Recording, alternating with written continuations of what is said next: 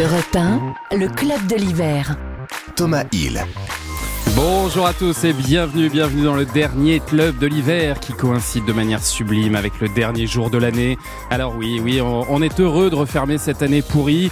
On disait d'ailleurs la même chose hein, l'an dernier, mais on est quand même un petit peu triste aussi de vous quitter. C'est un amour de vacances, une histoire sans lendemain, disait le poète Christophe Ripper. Et alors aujourd'hui, pour cette dernière, eh bien, on va faire le bilan calmement en se remémorant chaque instant grâce à notre invité, puisqu'on a la chance de recevoir la seule personne qui a fait la une du monde tous les jours pendant près de 40 ans, le plus célèbre dessinateur de la presse française, capable de livrer chaque soir un numéro d'équilibriste entre le piquant et le bienveillant. Bonjour Plantu. Bonjour et merci de me recevoir. Merci à vous d'être là à l'occasion de la sortie de votre livre L'année 2021 de Plantu, les années fioles, qui nous permettra de revenir sur l'actualité de ces derniers mois. Côté culture, on fera le bilan aussi de cette année, notamment avec euh, Julien Pichenet. Salut Julien. Bonjour à tous. On va revenir sur quoi? Sur les meilleurs films, c'est ça hein? Il paraît qu'on enterre euh, 2021 ce soir. On va voir quels sont les films que l'on n'enterrera peut-être pas, les meilleurs films de l'année Voilà. 2021, en tout cas ceux qui ont le plus marqué les esprits. Ce qui reste, Nicolas Caro nous dira quels sont pour lui les meilleurs bouquins, le meilleur bouquin même de l'année écoulée. On fera aussi bien sûr un blind test, euh, je sais que vous l'attendez, sur les chanteurs, les chanteurs qui ont marqué l'année. Et puis, je gardais la meilleure pour la fin. Ah, j'ai cru vous m'aviez oublié. Commencez à s'inquiéter. La matrice de caféine est là aussi. Et avec vous, on va se projeter vers 2022, c'est ça? Exactement. On va pas faire un petit bilan. On va essayer de voir ce qu'on pourra peut-être voir en 2022 d'intéressant. S'il est possible de, sortir de chez nous, Oui, bien sûr. c'est une chronique au conditionnel. À 9h40, notre invité média sera l'humoriste Mathieu Madénian pour nous parler de Génération Paname, diffusée demain 1er janvier sur France 2. Enfin, comme chaque jour à 10h, Donald Jacksman nous rejoindra pour nous faire des calembours et autres galéjades de bonne aloi. Merci d'être avec nous. Le club est ouvert jusqu'à 11h. Jusqu'à 11h, le club de l'hiver sur Europe Bah oui, c'est ce que je viens de dire. Bonjour Jean Plantureux. Bonjour. Merci d'être avec nous. Je connaissais pas d'ailleurs votre nom complet, euh, qu'on ne dit jamais, Jean Plantureux. Bah oui, mais c'est comme ça que. C'est marrant parce que on- mon vrai nom, c'est Plantureux, bien sûr, mais à la fois à l'école, euh, mes copains, ils trouvaient que c'était un peu long. Ils savaient pas ce que voulait dire Plantureux déjà. Et c'est devenu Plantu, mais quand, Alors, on disait déjà Plantu. ouais. on disait Plantu. Et, et- et vos amis, vos, vos plus proches, ils vous appellent Jean ou ils vous appellent Plantu en général? Oh, il m'appelle Jean. Ils vous appellent Jean quand même. Ou alors quand je suis dans les couloirs du monde, euh, oui, euh, il y en a qui disent Plantu comme ça, mais, mais c'est parce qu'ils disent, et puis ils le disent pour les autres, comme ça. Ah ouais, c'est Ouais. c'est lui. Bon, nous pour l'instant, on va rester sur Plantu. hein. On s'autorisera peut-être un petit Jean en deuxième heure. Et Vous puis, compliquez pas. hein, très vite, euh. ça partira en Jeannot après l'émission. Mais c'est- c'est comme ça qu'on m'appelait quand j'étais C'est petit. vrai Jeannot, Ah, Jeannot. Lapin.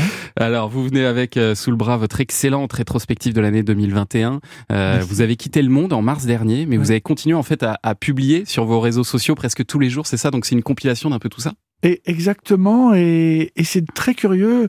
Je me, je me suis dit, mais comme j'ai arrêté au journal au bout de 50 ans, je me suis dit, bon, je vais peut-être changer mon rythme.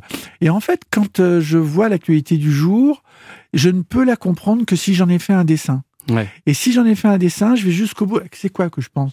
Alors je, dessine mon crayon comme ça sur le papier, et puis à la fin, ah oui, mais je vais faire ça. Non, je vais enlever ça, et je vais rajouter ça. Et à la fin, ah oui, c'est comme ça qu'il faut que je le vive, et c'est comme ça que je le comprends, et c'est comme ça que j'aime le faire partager euh, sur Twitter, Instagram, Ouais. Facebook. En et d'ailleurs, je stylo, il m'excuse vous aide à réfléchir, quoi. Voilà, oui, ça, m'aide Ouais. à réfléchir. Et puis, je m'excuse auprès des, des internautes, parce que des fois, ils m'écrivent.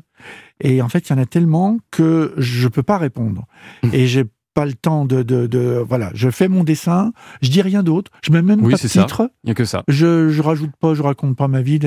Je fais un dessin, une image, ils partagent une image, et puis ils en font ce qu'ils veulent. Et une image qui dit souvent beaucoup de choses. Alors évidemment, il y a une grande partie de votre livre qui est consacrée à la crise sanitaire. hein. Ouais. Euh, Vous ouvrez euh, ce chapitre d'ailleurs avec un de vos dessins qui recrée euh, la scène, hein, le, le dernier repas du Christ. Et là, on a quoi Un Jésus Macron euh, masqué euh, qui dit à ses, à ses apôtres euh, attention, pas plus de six à table. Voilà. Pas plus de six à table et on l'a mis sur deux pages là, chez, dans le livre de chez Kalman Levy et, et ça permet d'ouvrir un livre euh, qui est quand même gai, hein, quand même, Oui. malgré le, la, la- la- la souffrance qui est derrière la crise sanitaire. Mais à la fois, euh, euh, ça s'appelle les années fioles parce que je me suis dit, mais j'ai eu bon, c'est- vous, vous aimez les jeux de mots, moi aussi. les années fioles, ça m'est venu comme ça. Et en plus, euh, il se trouve que on, on savait que euh, Joséphine Becker rentrerait euh, euh, Panthéon. au Panthéon. Mhm. Et, et je me suis dit, tiens, mais on va. Et du coup, j'ai fouillé et je me suis rendu compte qu'elle était d'une époque des années 20, 30 euh, à, à faire des spectacles dans le casino de Paris. Et à la fois, c'était l'époque des chapeaux euh, cloques. Et, et je savais pas Ah. qu'on serait des chapeaux Sous- cloches. Sous cloche. Et, et je savais pas qu'on deviendrait un pays ou un, ou un continent carrément sous cloche. Ouais. Mathilde? Oui, non, j'espère que je ne spoil pas une question de Thomas, mais les, les dessins du coup que vous faites tous les jours pour les réseaux sociaux, vous les gardez, vous allez en faire un livre après ou qu'est-ce que vous en faites? Ah bah, euh, je l'ai fait parce que j'en ai besoin. Oui, Ça devient au bout de mes doigts. Et par exemple, là aujourd'hui, euh, 31 décembre, je suis, j'ai- fait un dessin pour euh, Corse Matin. Mhm. Et, et du coup, euh, on a fait une page dans, dans, dans, dans le, le- le quotidien de, de la Corse où je raconte mon année de, de et puis j'ai repris mes dessins que, que, que j'ai fait. Là, il y a pas longtemps, j'avais fait un dessin qui reprend un vieux dessin de Carandache de l'époque de la fin du 19e siècle où au moment de l'affaire Dreyfus, nous n'en parlerons pas. Alors, il y a, le, il y a le- le père de famille devant la famille qui tape un peu sur son verre. Nous n'en parlerons pas de l'affaire Dreyfus. Mhm. Et puis la deuxième image, ils en ont parlé et tout le monde se fout sur la gueule. Et, et là, du coup, j'ai repris le, le dessin de Carandache et, euh, et à la place des visages, j'ai mis des QR codes. Nous n'en parlerons pas. Et puis, on voit la famille qui en a parlé, ils se foutent tous sur la gueule. Et j'espère que ça va se passer mieux ce soir au réveillon. Parce que Oui, il n'y a pas de raison. L'année de Plantu 2021, les années fioles, c'est vraiment à vous procurer chez euh, Kalman Levy. Plantu est notre invité. Jusqu'à 11h, on a plein de petites choses pour vous et notamment votre portrait sonore dans un instant. Mais d'abord, on va écouter l'un des grands, grands tubes de l'année 2021, le duo Elton John et Dua Lipa qui remixe quelques-uns des succès d'Elton. Ça s'appelle Cold Heart. Europe 1, le club de l'hiver. Thomas Hill. En compagnie de l'excellent Plantu jusqu'à 11h. Et alors, c'est l'heure Plantu de votre portrait sonore, des petits extraits qui devraient vous rappeler de grands moments de votre vie. Voici le premier.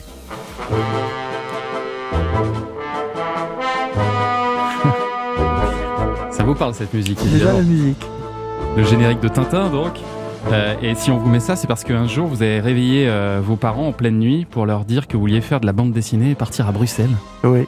Vous étiez un admirateur euh, d'Hergé? d'Hergé, de oui, et puis je, je croyais que je pourrais faire de la BD, et surtout, je leur ai fait comprendre que j'avais envie d'arrêter mes études de médecine.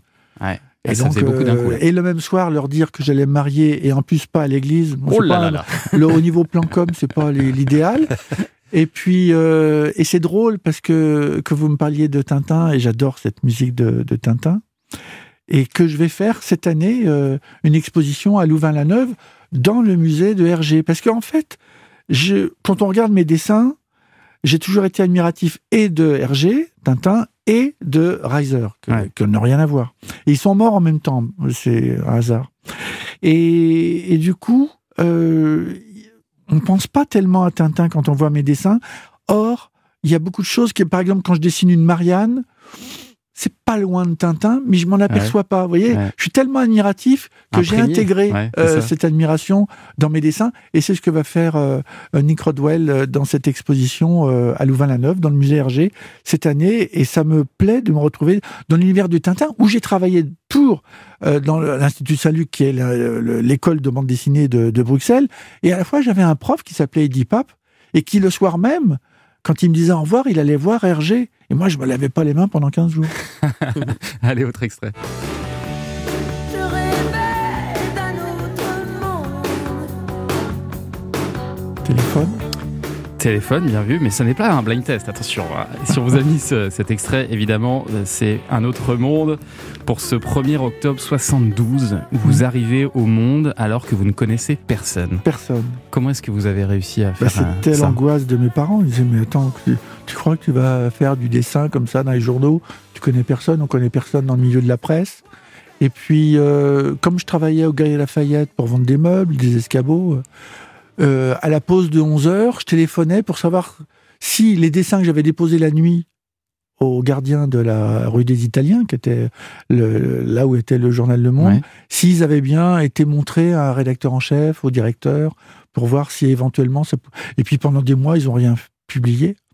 Et puis un jour, euh, j'ai rencontré un, un rédacteur en chef qui a bien voulu me recevoir. C'est quand même incroyable la chance que j'ai eue. C'est pour ça que je dis souvent dans les écoles, vous savez, quand il y a des mains tendues comme ça, qu'il y a des gens qui veulent saisir. bien ouais. saisir votre main, euh, c'est vous- une chance, faut le vous prendre comme visiez ça. spécifiquement le monde ou vous distribuiez vos déjà dessins lec- à tout non le non monde j'étais lecteur du Monde mais euh, parce que j'en avais besoin pour Ouais. apprendre euh, ce qui se passait et puis un jour il y a un rédacteur en chef qui m'a dit ouais cet après-midi euh, oui on va publier votre dessin sur le Vietnam et mon dessin a été publié sans savoir que je mettais le que c'était mon premier dessin de 50 ans de, de, de journal Le Monde 50 ans de collaboration. Mais vous étiez quand même jeune, il faut le Ouais, préciser. j'avais 20 ans. 72, vous avez 20 21 Ouais, ans, je crois. ouais 21 Euh, c'est- jeune ou pas ça pour euh, commencer une carrière dans le, dans le dessin de presse? Parce que moi ça me Ah, paraît très jeune quand même. Ben, c'est incroyable parce que j'étais persuadé que j'allais manger de la vache enragée euh, pendant des années, hein, parce que le dessin, tout le monde me disait mais attends, t'es fou, euh, genre euh, tu fais n'importe quoi. Et en fait, même déjà au bout du troisième dessin dans le monde, on payait en francs, c'était 200 francs le, le dessin publié. Au bout d'un mois, j'en avais trois.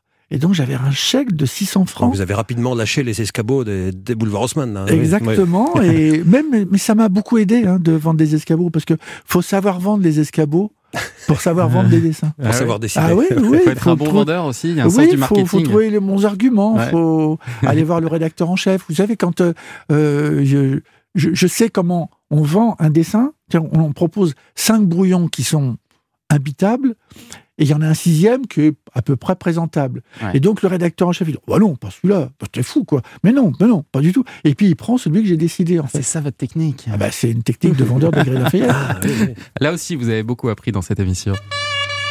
Oh là là Musique de Portal. Oh là là Qu'est-ce que c'est ça? Ah ben c'est droit de réponse avec Michel Pollack et, et vous savez que quand j'entendais cette musique, quand j'étais en direct euh, en régie hein, avec Maurice Dugofson, j'avais la script qui était à côté de moi et Maurice Dugofson qui était juste à côté, le réalisateur. Et, et je faisais mes dessins et au tout début, vous voyez, là je suis venu avec ma tablette graphique. Il y a une mémoire là-dedans. Quand je faisais mes dessins sur ce qu'on appelait le vidéographe, je faisais mon dessin au tout début, hein, 81. Je donnais un coup de coude à la script et le temps qu'elle réagisse, qu'elle regarde, euh, ah ouais, ouais, on va le mettre, on va le mettre, elle donnait un coup de coude au réalisateur, ouais, on va le mettre, et le réalisateur dit, mais non, mais il vient de recevoir un cendrier dans la gueule, on vient de changer de conversation. Ce qui fait que mon dessin, il était mort, il n'y avait pas de mémoire. Oh là là. Ce qui fait que quand on revenait sur le sujet que éventuellement j'avais à peu près dessiné en rapido, eh ben, euh, je recommençais comme si c'était rien passé. C'était Et même donc je perdais émission. 20 kilos par émission. Ouais, c'est ça, un stress pas Et possible. donc, euh, quand j'entendais le- cette musique de Portal, Michel Portal, j'étais malade comme un chien parce que j'avais le, le. Et puis en plus, le vidéographe marchait une fois sur deux. Et donc, je me souviens que les gens qui étaient censés réparer le vidéographe, ils étaient une fois sur deux, ils étaient bourrés. Et donc, ils arrivaient avec un vague tournevis. Ah, je comprends pas. Je comprends pas. Il, il est marché tout à l'heure. Et en fait, c'est pour ça que je venais à 14h30 à rue des, Alou- rue des Alouettes, euh, à la. SFP de, de la télé.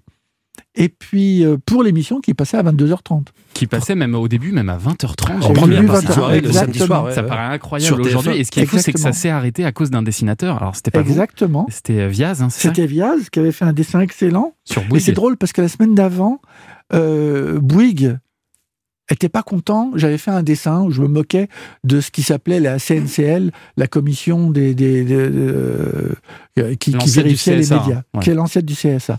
Et, et j'avais fait un dessin d'un type qui léchait euh, les bottes d'un- patron, et ça s'appelait Commission nationale SNCL, Commission nationale composée de Larbin. Et donc Bouygues téléphone à, à Paula qui dit mais attends il, il peut pas présenter ses excuses pour euh, le dessin et je dis mais non je veux pas présenter mes excuses et quand il y a eu le dessin de Viaz la semaine d'après il a dit non seulement il a pas Là, c'est compris que c'était pas là. le même Ouais. il a cru que c'était encore moi il dit non seulement il présente pas ses excuses mais en plus il remet le couvert et il fait un dessin donc Ah, euh, d'accord. on a fait exploser le tout le monde a été viré Allez, dernier extrait. Ah là là, c'est long, la retraite. Oh là là, c'est long. Ça te rend gaga, la retraite. La retraite, c'est con. La retraite de Gilbert Bécaud, parce que vous avez pris votre retraite au Monde, euh, en, du Monde en mars dernier. Ça faisait, paraît-il, 10 ans que vous demandiez au, Monde d'arrêter? Oui, oui, parce que enfin, ça fait dix ans que je demandais à ce qu'on mette un petit jeune à ma place. Et j'avais proposé Aurel, qui est un très bon dessinateur. euh, et puis, euh, on a discuté. Puis, à mon quatrième directeur, à qui je proposais ça, quand même en disant, euh, le dernier, Jérôme Fedoglio, s'est mis d'accord. Il m'a dit, écoute, on va mettre tes copains de l'association que tu as créée avec Kofi Annan, qui s'appelle Cartooning for Peace, Dessin pour la paix, Mm. qui sont des dessinateurs euh, du monde entier, Ouais. des chrétiens, des juifs, des musulmans, tout ça. Et on va les mettre à ta place, comme ça tu partiras le 31 mars, et puis le lendemain, paf, ça y est, on mettra un dessin d'une vénézuélienne. euh, il y a beaucoup de filles d'ailleurs, il y a beaucoup de filles qui travaillent avec Et vous l'avez vécu euh, comment? C'est comme un, soulagement de Oui. te débarrasser de cette pression quotidienne Alors, de débarrasser, c'est presque un terme péjoratif, mais très franchement, j'étais heureux parce que je m'étais pas rendu compte depuis des années que je portais sur mes épaules une responsabilité colossale. Ouais. Mais moi, comme j'ai toujours fait des dessins, vous voyez, j'ai toujours en train de griffonner, des trucs comme ça, toujours pensé que mes dessins, bon, voilà, c'est une manière de penser, de, de partager une émotion avec les, avec les autres.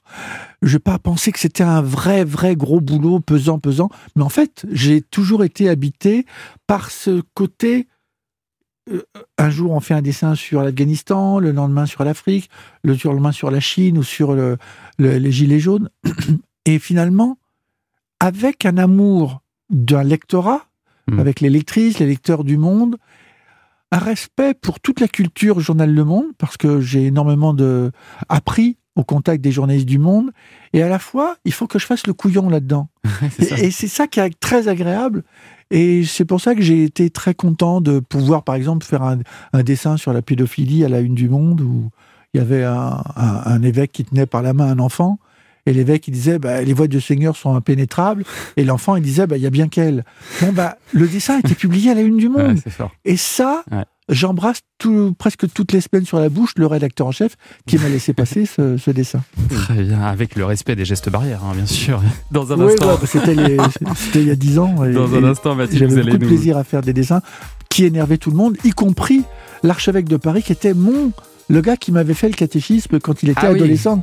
Ah, Donc il était bien. doublement furieux. Mathilde, dans un instant, vous allez nous aider à organiser no- notre année 2022. hein. Bah oui, on va essayer avec les gestes barrières. On va vous dites. essayer de sortir. Allez, à tout de suite sur Europe 1. Europe 1, le club de l'hiver. Thomas Hill. C'est reparti pour le club de l'hiver de Plantu et ce matin pour la dernière des bons plans de Mathilde en région et dans toute la France, nous allons euh, sortir nos agendas et organiser notre année 2022. Oui, parce que moi, je ne suis pas de ceux qui font des rétrospectives et qui regardent vers l'arrière. Vous voyez, moi, moi, je vois de l'avant. Ah, je moi, je, je suis euh, comme ça. Enfin, non, en vérité, en fait, j'espère juste euh, conjurer le sort et me dire qu'en 2022, on aura le droit de sortir, de faire des choses, de se cultiver, d'apprendre. Parce que les visios, ça va un temps. Oui, hein. Bon, ça va. voilà, Oh, ce serait bien. tellement bien. Alors par où on commence? Alors, on commence par Villeurbanne, figurez-vous, Ah parce oui. que, alors, Ah, pour les nuls en géographie, c'est à côté de Lyon. Je dis ça comme ça. Ouais. Et vous savez pourquoi on va là-bas? Ah non, là je vois pas.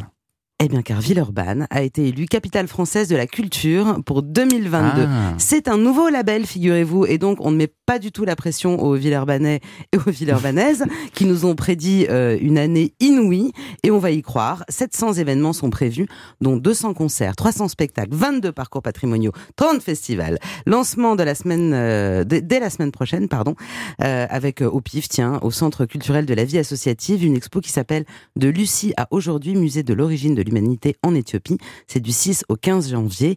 Villeurbanne2022.fr pour toutes les informations. À Paris, euh, fin janvier, on espère qu'on pourra avoir une collaboration assez inhabituelle. Alors c'est cette fois entre plusieurs musées. Exactement. Alors entre deux musées, ça arrive assez souvent, deux ou trois. Par exemple, Ouais. on a euh, Picasso, euh, Rodin, l'expo en ce moment qui se passe dans les deux musées du même nom. Mais alors là, six musées parisiens pour un seul homme. Ça claque bien quand Ah ouais. même. hein. Le 29 janvier 1962, rappelez-vous, le jeune Yves Saint Laurent présentait sa première collection personnelle. Alors pour célébrer ce 60e anniversaire, dès le 29 janvier 2022 et jusqu'au 15 mai, le Louvre, le Centre Georges Pompidou, le Musée d'Art Moderne, le Musée d'Orsay, le Musée Picasso et évidemment le Musée Saint-Laurent de Paris exposeront tous en cœur Yves Saint-Laurent au musée pour mettre en lumière chacun à leur manière les liens que le célèbre et regretté créateur entretenait avec l'art. Un sacré programme, avoué. Ah ouais, c'est magnifique, j'avoue, j'avoue. Bon. Un autre euh, monument sera revisité par un des Français les plus internationaux, c'est euh, Benjamin Millepied. Oui, alors j'espère qu'on y aura droit. Le chorégraphe, installé aux Amériques, hein, vous le savez, s'attaque à Roméo et Juliette. Alors, ne vous attendez pas du tout à une histoire d'amour entre un garçon et une fille avec des tutus. Pas du tout. Il y aura trois couples, des caméras, des danseurs sur scène hors scène. Mais on nous promet quand même 1h20 de passion portée par le LA Dance Project from Los Angeles, of course, et toujours avec euh, Prokofiev. Rien pour le plaisir de entendre ça quelques secondes, parce que moi ça me fait toujours un truc. Ce sera en principe du 13 au 22 janvier à la scène musicale à Boulogne-Billancourt et les 28 et 29 juillet aux Nuits de Fourvière à Lyon, bien entendu. On change d'ambiance, on change de ville également. On va à Marseille et c'est euh, l'Égypte qui sera, on l'espère, à l'honneur en 2022. Bah oui, parce que l'expo était déjà prévue en 2021, reportée donc. C'est Pharaon Superstar qui est attendu au Mucem. Superstar parce que ces rois et ces reines d'Égypte ont quand même traversé les époques, hein, c'est rien de le dire. Et l'expo nous invitera à réfléchir justement sur les notions d'oubli et de célébrité grâce à Ramsès, Cléopâtre, Toutankhamon et tous leurs potes. Ça sera en principe au mois de juin. Et puis pour terminer sur les expos, euh, un petit binôme, j'en cite comme ça quelques-unes vite fait. Monet et Rothko au musée des impressionnismes de Giverny en mars. En mai, on aura Rosa Bonheur aux Beaux-Arts de Bordeaux, Raoul Dufy à l'hôtel de Caumont à Aix ou encore Annette Messager aux Lames de Villeneuve d'Ascq. On croise les doigts, on croise les doigts, j'ai envie de vous dire. Je vois Voilà. Plantu en train de prendre des notes euh, sur, sur ce que tu dis. J'espère vois. bien. Bah oui, parce que j'adore le musée euh, de Giverny de, Ah. de Claude Monet et, Monet et Roscoe, ça revoir, vous. revoir du, du Rothko euh, avec Claude Monet, moi ça Ouais. m'intéresse.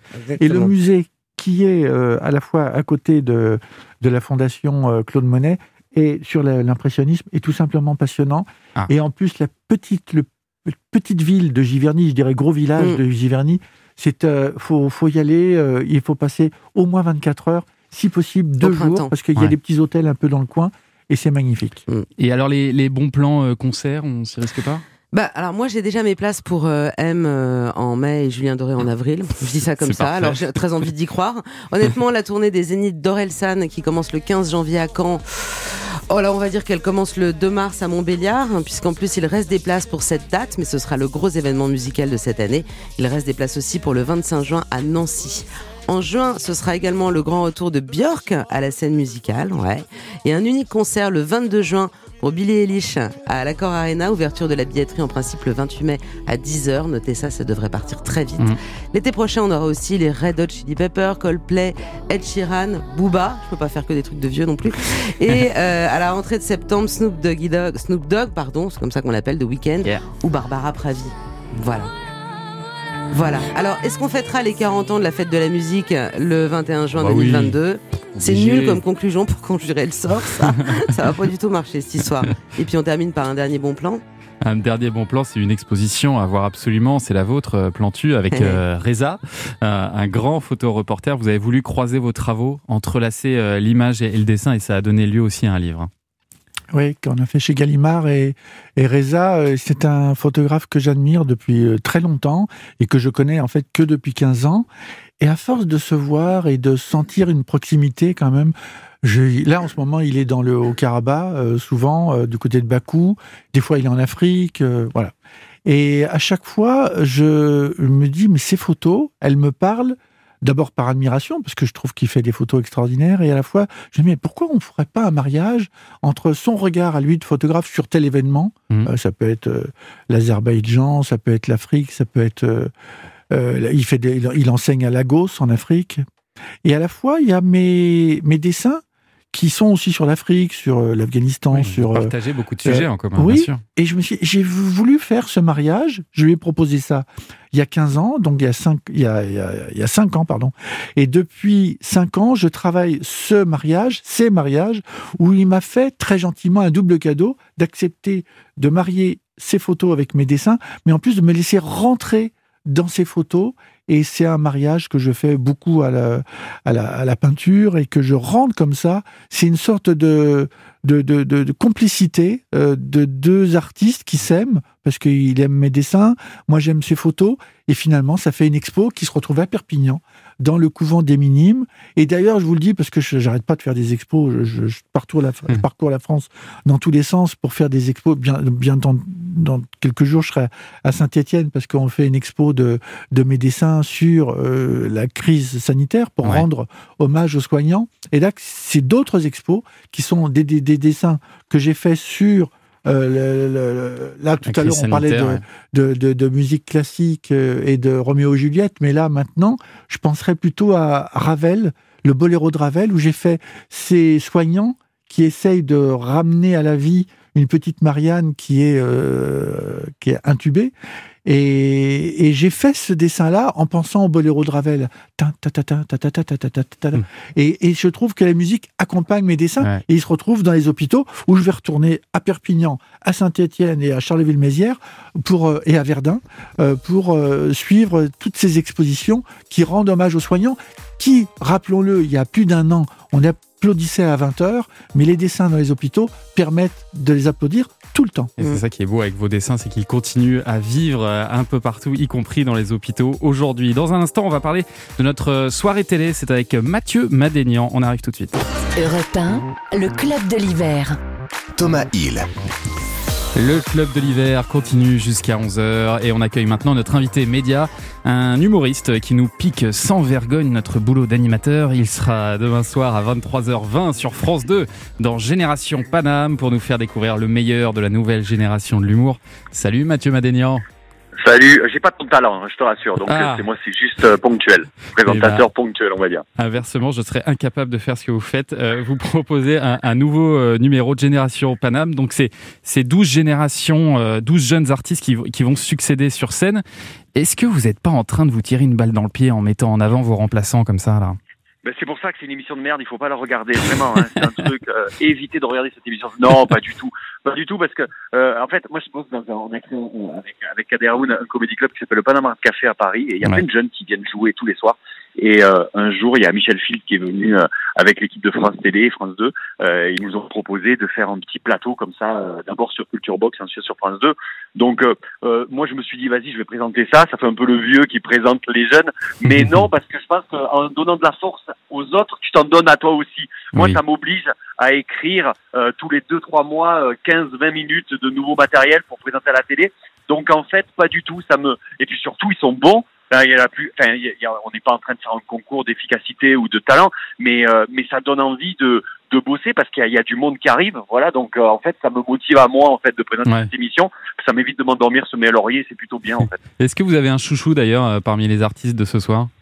Non, alors pour, pour le coup, honnêtement, euh, je présente que des gens qui me font marrer et dont je suis jaloux en général parce que je me dis merde, ils ont eu cette idée. Ah, ils sont allés là-dessus, avec cet angle-là, avec cette blague-là. Donc en fait, non, c'est des gens avec qui euh, j'aime passer du temps puisque l'émission on la prépare quand même. C'est c'est long, hein, c'est deux trois mois pour faire une émission Ah oui. pour que tout le monde ait cinq minutes euh, euh, qui passent à la télé parce que faire un spectacle spectacle vivant. Donc euh, quand, quand tu es sur scène et que tu vois des mecs parler en live ou des filles parler en live tu te dis mais à la télé tu peux vite zapper. Surtout à cette heure-ci à 23h25 tu veux dire dès que dès que tu t'embêtes un peu donc il faut que tout soit bon.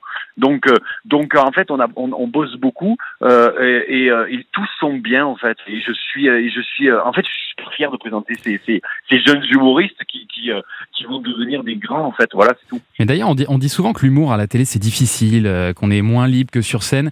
Est-ce que quand on sait que c'est pour la télé, on adapte ses textes Est-ce que même vous-même, vous vous auto-censurez ou pas du tout? Moi, alors moi, tu sais, je- j'ai pas une grande carrière, hein, mais j'ai une petite carrière, on va dire. Mais le seul, le seul euh, point, le dénominateur commun de ce que j'ai fait, c'est que j'étais libre. J'ai quand même bossé en même temps chez Drucker et chez Charlie Hebdo en même temps. Ah, Et dans les deux, personne n'a jamais, Drucker n'a jamais. Moi, j'ai dit des horreurs chez Drucker en, en, en prime time. Personne n'a contre, jamais mes textes. Euh, euh, et là, dès que je fais de la télé. Personne, euh, aux grandes dames de mes avocats d'ailleurs, mais mais je veux dire euh, euh, là, euh, je sais plus, je sais plus le passage qui passe ce soir, mais je sais que qu'on se lâche et, et qu'on n'a aucun contrôle. La chaîne nous laisse faire ce qu'on veut en tout cas. Et ça, Ouais. c'est d'ailleurs, c'est la condition sine qua non. Si on fait ce métier, c'est pour être libre quelque part. Enfin, moi, j'ai fait ça pour être libre, et, et les gens qui montent sur scène avec moi, euh, c'est la même chose. Donc, euh, donc, on fait le. le- C'est l'intérêt, c'est et d'être marrant et de vouloir dire ce qu'on a envie de dire. Voilà, Ouais, de c'est ça. lâcher. Et de votre côté, d'ailleurs, vous allez repartir en tournée là avec euh, votre spectacle dans toute la France à partir de janvier. C'est acté. Il n'y a pas de, de jauge à respecter on chez verra, vous? on- euh, non, j'ai décidé de faire, de pas faire de zénith. C'est ça. hein. euh, et de m'en tenir à des salles de 400, 500, 600 personnes. Donc, donc voilà, je sais pas honnêtement. Ça fait trois fois qu'on la qu'on la décale cette cette tournée. Mais encore une fois, c'est malheureux. Je vais pas me plaindre. Honnêtement, j'ai pas envie de faire. Oh là là, on est malheureux. Honnêtement, je, je fais un métier fabuleux. Je gagne bien ma vie. Je m'éclate. Il y a des gens qui sont beaucoup plus dans le besoin et dans la, la nécessité que Mathieu Madénian avec sa tournée qui se décale ou qui va être annulée. On verra bien si j'ai la chance de jouer et de d'an- de de d'honorer les les, les les les les dates qui, qui qui que je propose tant mieux sinon ben je reviendrai avec un nouveau spectacle et la vie continue, c'est pas si Ce, grave. ce spectacle, il s'appelle un spectacle familial. Euh, ça veut pas forcément dire qu'il faut y emmener ses jeunes enfants. Hein. C'est Si, si. Eh ben, si, justement. Si. Ben oui, parce que les deux premiers, c'était des, c'était, bon, c'est des spectacles, euh, d'aucuns diront un peu, euh, euh, trash, euh, sur la liste, la corde raide ou machin. Mais là, c'est vraiment sur la famille. Et j'ai beaucoup de familles qui viennent, je parle des frères et sœurs, des jalousies familiales, des non-dits, euh, des repas de famille horribles, des trucs comme ça. Et donc, tout le monde s'y retrouve quelque part. Voilà, pour le coup, c'est, c'est un, spectacle familial. On savait pas comment l'appeler, le spectacle avec Kader. Et on s'est dit, vas-y, on va doubler les journalistes. Et donc, voilà, Tata Critique, c'est un spectacle familial. Voilà, c'est tout. bon, bah, parfait. Vous avez longtemps écrit d'ailleurs, vous le disiez, hein, pour euh, pour Charlie Hebdo, travaillé aux côtés de, de nombreux confrères, dessinateurs de, de Plantu qui étaient avec nous aujourd'hui. Ouais. Pourquoi Bonjour. avoir arrêté? Euh, en, en fait, ça s'est ça s'est fait. euh, j'ai j'ai quand même bossé 5-6 ans chez Charlie et tout- toutes les semaines je faisais une petite carte postale. Et ensuite euh, j'ai commencé à faire. euh, ben, ça prend un peu de temps à faire aussi. Et puis est-ce que j'avais encore des choses à dire intéressantes? Toujours le problème en fait.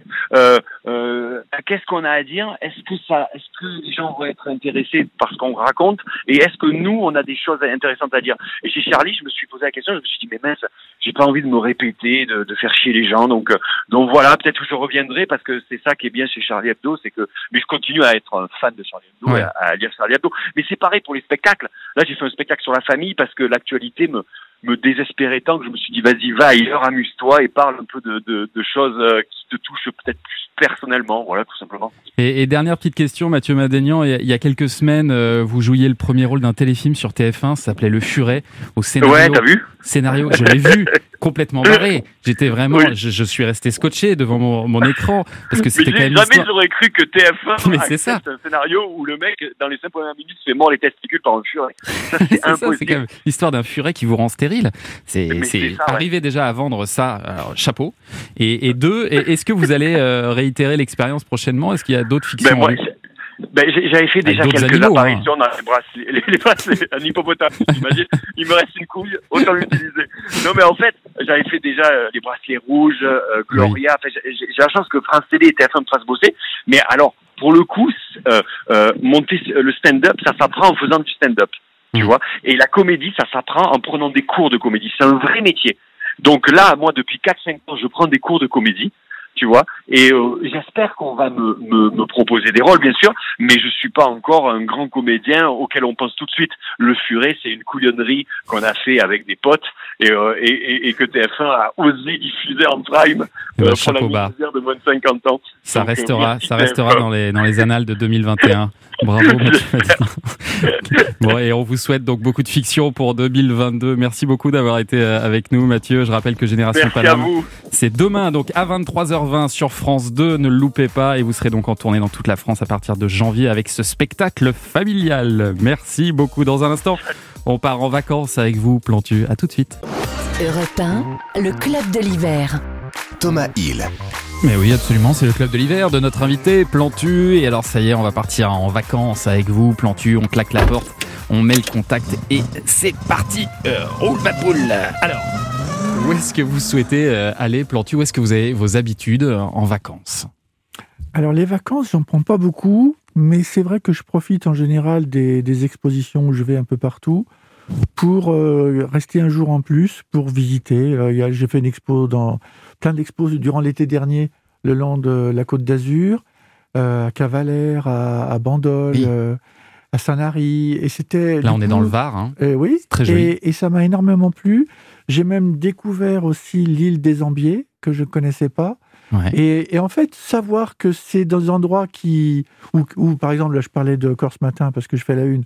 Euh, Bastia, j'adore cette ville. Pourquoi? J'y vais mais parce que c'est le plus beau port qu'on puisse imaginer en France. Moi, il y y a tout. Les maisons sont presque. Vous savez, des fois, il y a des maisons qui sont toutes repeintes, et on sent que c'est la vraie population qui est à Bastia. Ja- Ajaccio, c'est très beau, hein. Mais Bastia, il y a quelque chose de. de euh, plus c'est- authentique, C'est les gens du peuple Ouais. qui sont à Bastia, et je trouve que c'est un mélange de toutes les catégories sociales. Et en plus, il y a des touristes de temps en temps qui se baladent. Et je trouve que c'est un endroit. En plus, il y a des, hôtels- des hôtels de rêve euh, dans ce coin-là. Et donc, c'est un endroit. Et en plus, on dit tellement de choses sur la Corse. faut tout simplement dire que c'est un- un- une île où les gens sont très bien accueillis. Ouais. Alors, euh, alors vous y croisez des cochons qui en balade euh, le long des routes, euh, des vaches qui sont bon, ça fait partie du, du bordel ambiant, et à la fois ça me plaît. Et, et j'aime les, le- j'aime me retrouver en Bastia. Pour moi, c'est peut-être l'endroit de rêve où je vais retourner là dans quelques jours. Et à l'étranger, est-ce qu'il y a une destination particulière, une ville de cœur peut-être? Bah, tout à l'heure, vous avez parlé de l'Égypte avec les expositions. C'est vrai qu'Alexandrie, euh, ça m'a beaucoup marqué, Alexandrie, parce que c'est un endroit où les filles, même quand elles sont voilées, elles sont carrément voilées, elles arrivent à faire un maquillage dingue, où elles arrivent à finalement euh, dire autre chose que le voile. Et ils s'en sortent très bien. Et je trouve que c'est un endroit où on sent la poussière du temps au travers du sable qui nous fouette les oreilles.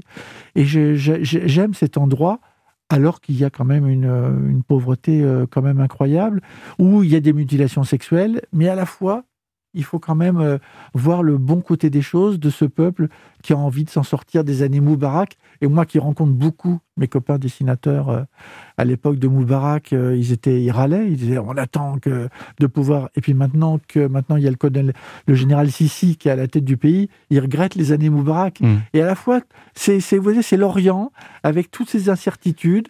Et puis, j'aime aussi aller à Jérusalem, à Ramallah, euh, même Gaza. Gaza, oui, je, vous dis Gaza. J'ai rencontré des dessinatrices euh, du Hamas, donc on était d'accord sur rien. Bon. Mais à la fois, à Gaza, c'est un lieu où dans 20 ans, quand il y aura la paix, ce sera un lieu de destination touristique, mais de, de rêve. Les plages de Gaza, c'est le Ouais. rêve. Pour le moment, je peux pas vous le vendre en vous disant ouais, il faut y aller euh, en détente. Non, pour le moment, c'est pas la détente. Mais un jour, ce sera la détente. Un jour, il y aura la paix au Proche-Orient, et un jour, on pourra y aller à vraiment. Et, et ce sera une découverte parce qu'évidemment, on peut aller à Beyrouth. Et Beyrouth, d'ailleurs, le- les- il faut aller ailleurs que dans le port de Beyrouth qui a été dévasté.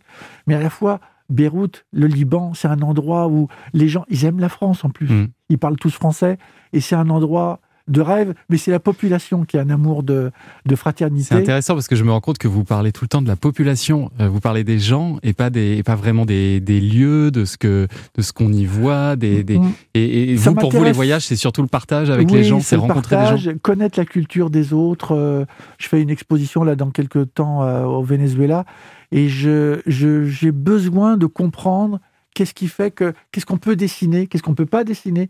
Et c'est là que je comprends la culture, qu'est-ce qu'on peut faire dans un pays. Et que quand je suis allé en Iran, euh, je suis allé à Isfahan. Isfahan, c'est un endroit euh, de rêve. Il y a, une, pe- il y a des petites calèches qui emmè- emmènent les amoureux. Il y a des amoureux. Euh, On dirait, ah, l'Iran, l'Iran, il n'y a pas d'amoureux.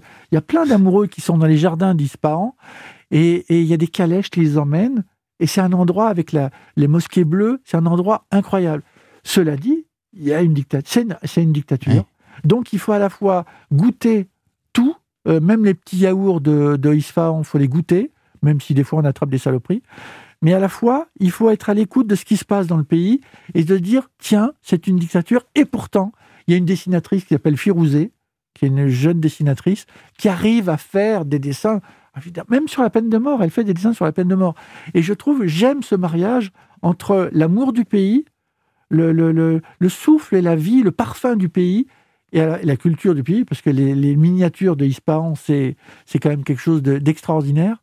et à la fois se dire attendez, attendez, la, la culture c'est bien, c'est bien, il faut être à l'écoute, à l'écoute, mais à la fois jusqu'où tu peux aller toi, comment tu peux t'exprimer? Et s'ils peuvent pas s'exprimer, à ce moment-là, c'est le boulot de l'association que j'ai créée avec Kofi Annan, qui, qui s'appelle Cartooning for Peace, Kofi Annan quand il était secrétaire général de l'ONU, et on arrive à défendre, c'est plus ou moins, ça dépend des, des moments, dépend de, de notre force, parce qu'on travaille beaucoup avec Amnesty International, Ouais. avec Reporters sans frontières, et les diplomates, les ambassadeurs, les conseillers culturels, et à la fin, on arrive à sortir des prisons telle ou telle euh, dessinatrice, dessinateur. Il y a un dessinateur qui lit, qui a, J'adore. algérien, Francis qu'il a l'esprit d'escalier, c'est incroyable. qui s'appelle Nîmes, il est algérien. L'Algérie, c'est un pays magnifique, Ouais. mais c'est pas une vraie démocratie. Et il y a un dessinateur qui vit maintenant à Paris, grâce à Cartooning for Peace, parce qu'il a demandé l'asile politique. Il a fait un mois de tôle, mais dans une tôle, dans une prison dégueulasse de Alger. Il faut le raconter, parce qu'à Alger, euh, tout le monde raconte euh, des choses sur euh, la colonisation. Oui, mais il faut dire qu'aujourd'hui, à Alger, il y a des prisons dégueulasses.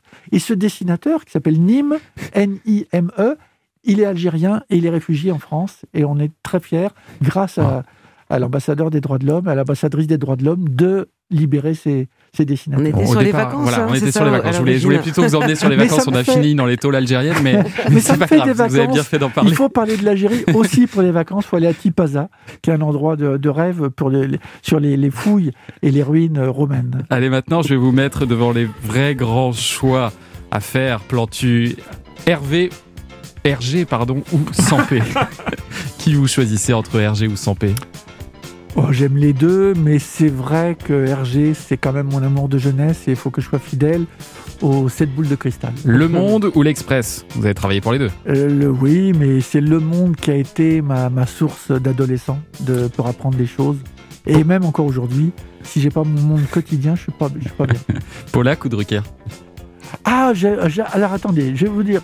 Euh, J'aurais dit il y a 20 ans, évidemment Polak, mais j'ai travaillé avec Drucker et je rebondis sur ce qu'a dit euh, Mathieu Madénian tout à l'heure, quand il dit qu'il faisait tout ce qui lui passe par la tête avec Ouais. Drucker, et ben c'est vrai. Qu'on est très libre avec C'est Drucker. vrai parce qu'on pense que ouais, monsieur Drucker, tu vas voir, c'est. Non, non, non, non, on peut dire énormément de choses grâce à Michel. Merci beaucoup, Plantu. Dans un instant, les infos de 10h. Et puis, ne loupez pas la dernière chronique de Donald Jacksman. À tout de suite.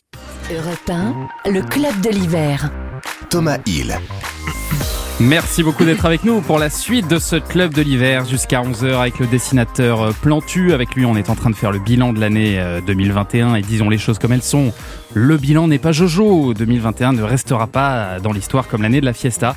Mais il y a tout de même quelques petites euh, lumières dans cette année, notamment du côté de la musique. On va faire un blind test euh, sur les chanteurs qui ont marqué l'année. Vous allez voir que musicalement, on a été plutôt gâtés. Pareil pour le cinéma, hein, Julien Pichenet. On a eu de très bons films en 2021. Oui, quelques-uns, c'est pas la plus grande année non plus de l'histoire du cinéma, mais quand même, il y a quelques Oh. films qu'on retiendra. Un peu d'encouragement, s'il vous plaît. Oui. Euh, Nicolas Caro, lui, nous dira quel a été pour lui le meilleur bouquin de l'année tout à l'heure. Et puis, ça nous fera tous du bien. On va aller se balader avec Mathilde Tintouin dans l'une de vos régions préférées, Plantu. Bah Direction. Bah oui, direction la Corse, on ira faire un tour à Bastia, j'ai bien compris que ça vous plaisait. Mais avant tout cela, on sort les cotillons et les langues de belle-mère. On va parler le de 31. notre soirée avec Donald Jacksman. Thomas Hill vous présente le club de l'hiver sur Europe 1. Et ben effectivement, Thomas, ce soir c'est le 31, le dernier jour de l'année, et comme pour la majorité des Français, cette soirée ressemblera à tout, sauf à ça. Wouh Quelle ambiance de dingue! On est chaud! Les boîtes de nuit ferment, pas le droit de danser après nuit debout, le nouvel an assis. Pas de rassemblement sur la voie publique, pas de feu d'artifice, 900 policiers et militaires mobilisés sur la capitale pour veiller à l'application des règles sanitaires. C'est plus un 31, c'est un escape game. Si tu réussis à t'amuser ce soir, t'es fort.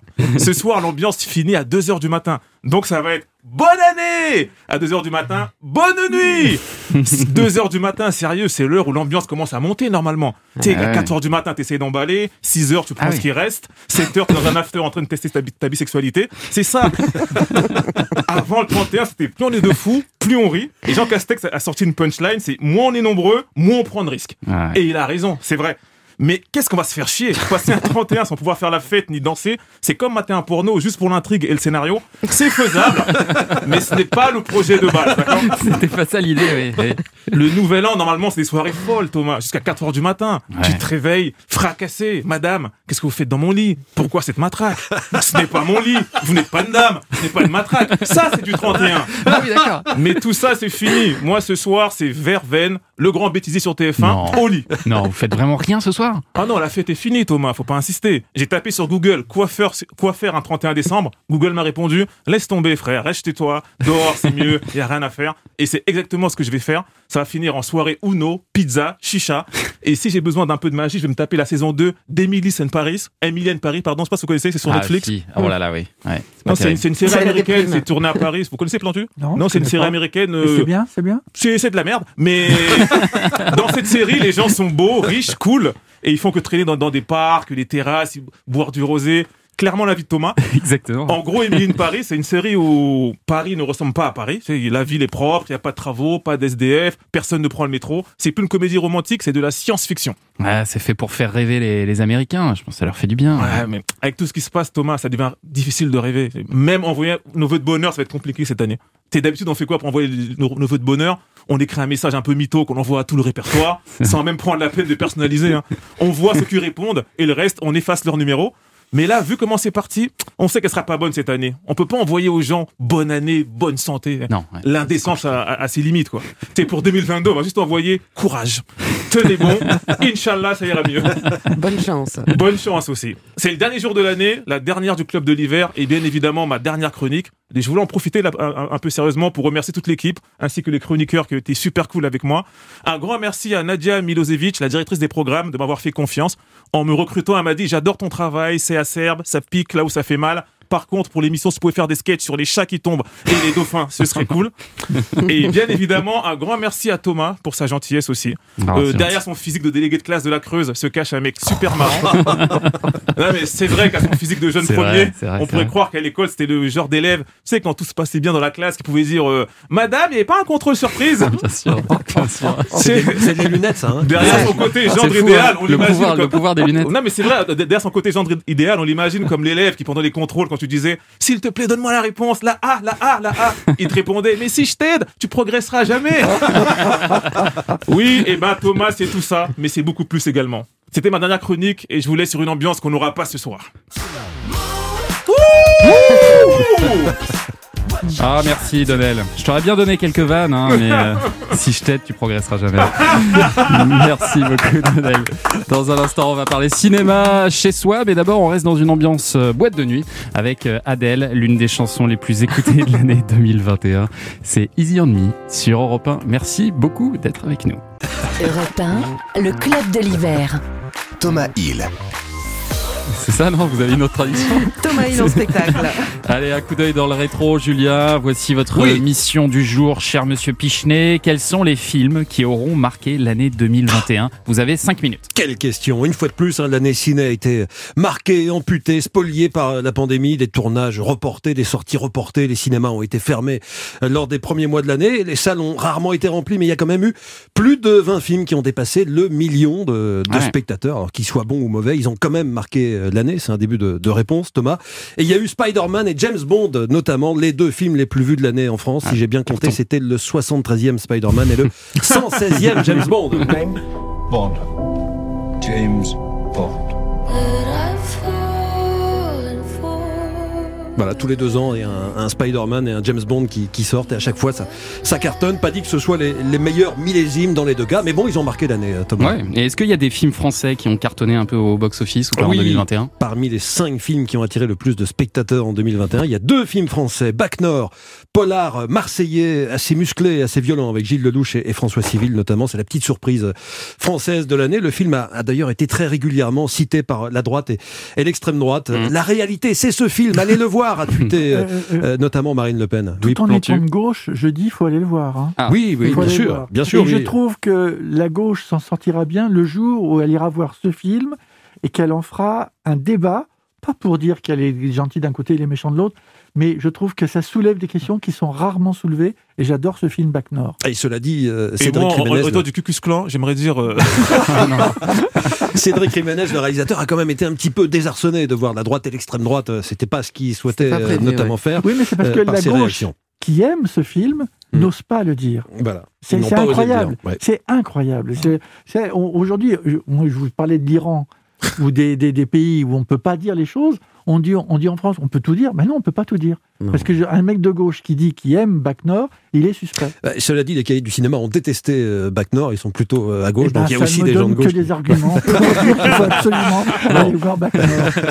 Et il y a un autre film français qui est dans le euh, top 5 qui a marqué, c'est Camelot, qui a aussi dépassé les, les 2 millions, série TV adaptée Ouais. au cinéma que tout le monde connaît, qui a son noyau dur de, Et fans. c'est génial. Bah, ceci dit, le résultat au box-office, Plantu est peut-être un peu tronqué parce qu'il y a un fan absolu de Camelot qui s'appelle Arnaud Klein, un trentenaire qui voulait Mhm. son nom dans le Guinness, qu'il a vu 203 fois. Il est allé voir 203 fois le film. En fait, Wow. le record de visionnage au cinéma pour un même film était de, de 202 et lui, il voulait le, le dépasser. Donc, il a dû se filmer au début, au milieu et à la fin pour que le Guinness valide. Ah ouais. C'est débile, donc indispensable. C'est tout.